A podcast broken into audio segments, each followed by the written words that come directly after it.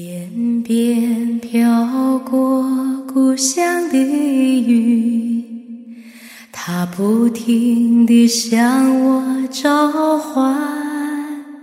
当身边的微风轻轻吹起，有个声音在对我呼唤：归来吧，归来。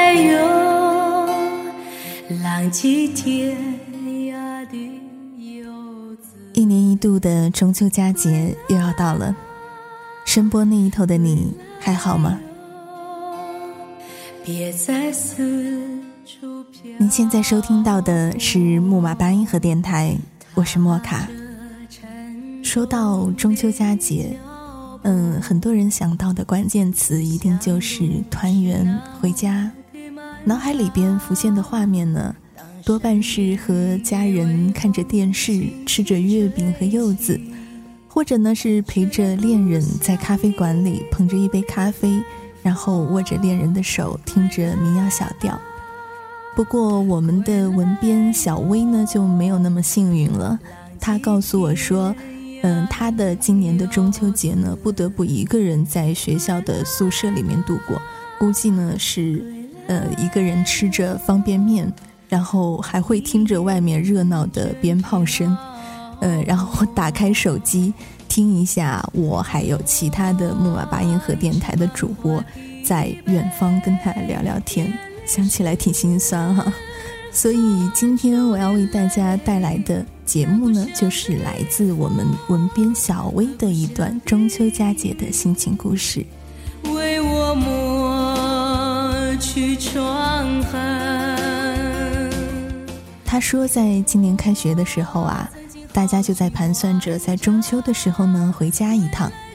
结果到了公布放假时间的那一天，就像晴天霹雳一样。相信声波那头的你也有很多跟他情况一样的人，那就是收到通知说中秋节和国庆节没有同时放假。然后除了他这个离家远的没法回家以外，宿舍其他人都收拾包袱回去了。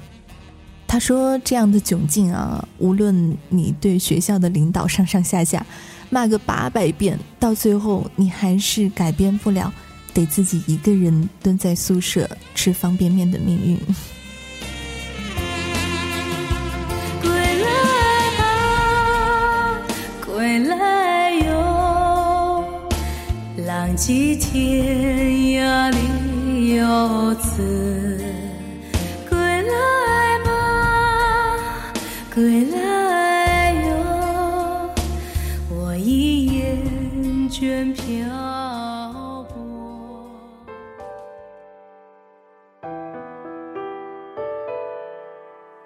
现在声波那头的你孤独吗？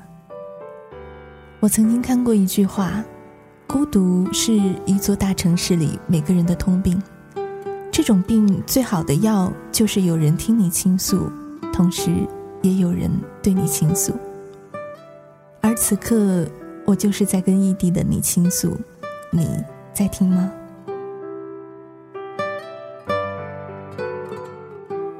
小薇在邮件里跟我说道：“嗯，我寄居在广州已经快两年了。”离家的我们总是喜欢说习惯了，可是真的习惯了吗？习惯了又怎会每逢佳节便有淡淡的忧伤呢？其实我们都会想念，想念家乡柚子的味道，想念以前每逢中秋节看着供桌上的美味佳肴流口水，想念在鞭炮声中尖叫的曾经。还有想念从前的每一年中秋，那一首在电视机里整晚都会播放的《十五的月亮》。广州虽然很大，我却到现在都找不到一个屋顶可以喝酒赏月。声波那一头的你，是否也有这样的遗憾呢？是否跟我一样，也在想念当年在屋顶一边喝着酒？一边吃着月饼，一边赏月的洒脱呢？是呀，离开家的我们失去了很多，失去了可以胡闹的年龄，失去了可以不离开家的借口，失去了可以一醉方休的逃避。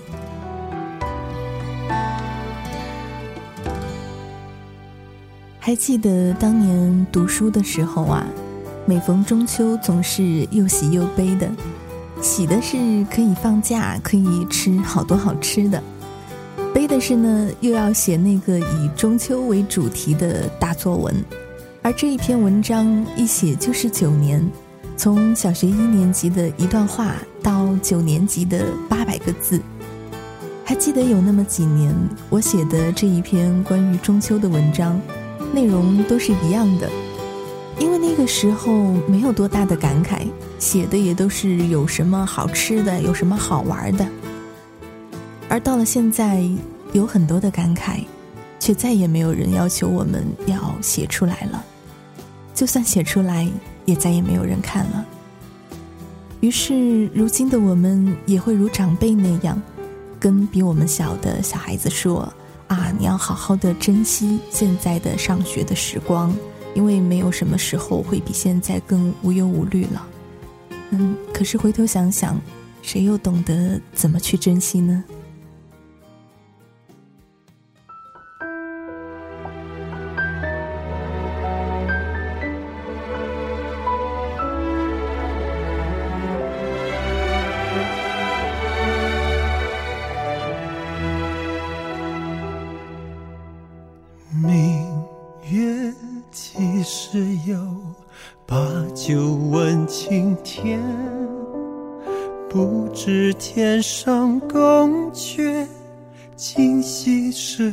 何年？我欲乘风归去，唯恐琼楼玉宇，高处不胜寒。起舞弄清影，何时在人间？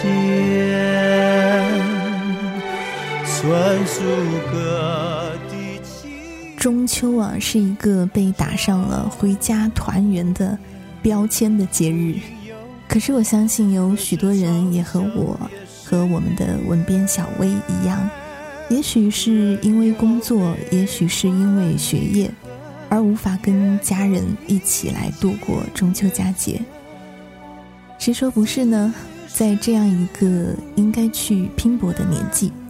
我们可能会因此而放弃和失去很多和家人团聚的机会，但是至少现在的你可以拿起手机，给家里人打一通电话，或者呢是买一份中秋的小礼物快递给你的爸爸妈妈，然后告诉他们我很好，我很想念你们。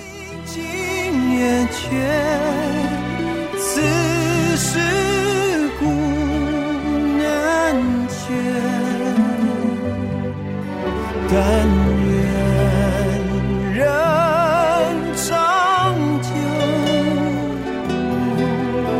千里共婵娟，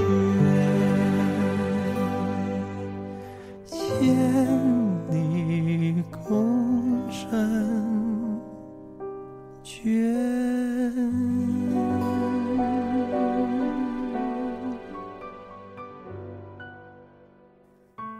节目的最后呢，送上一首诗给你们。如果时间可以定格，请让我永远停留在时光的原处，那些有你们陪伴、无忧无虑的日子。而那些忧伤、凄美是我的痛处，我只是自怜自忧。前方依然如烟如雾，我。依旧一个人行走，苍凉扉页，愿意用我的笔攀登我的孤独。如若可以，我愿意选择淡定和从容，隔着文字的烟雾，写一抹柔情，渲染墨香。用最深情的遥望，辗转走过的风景。我在这里。和。这座城市，一起等待这个冬天的第一场雪。你在哪里？我深爱的女人，一直盼望分手之后第一次相聚。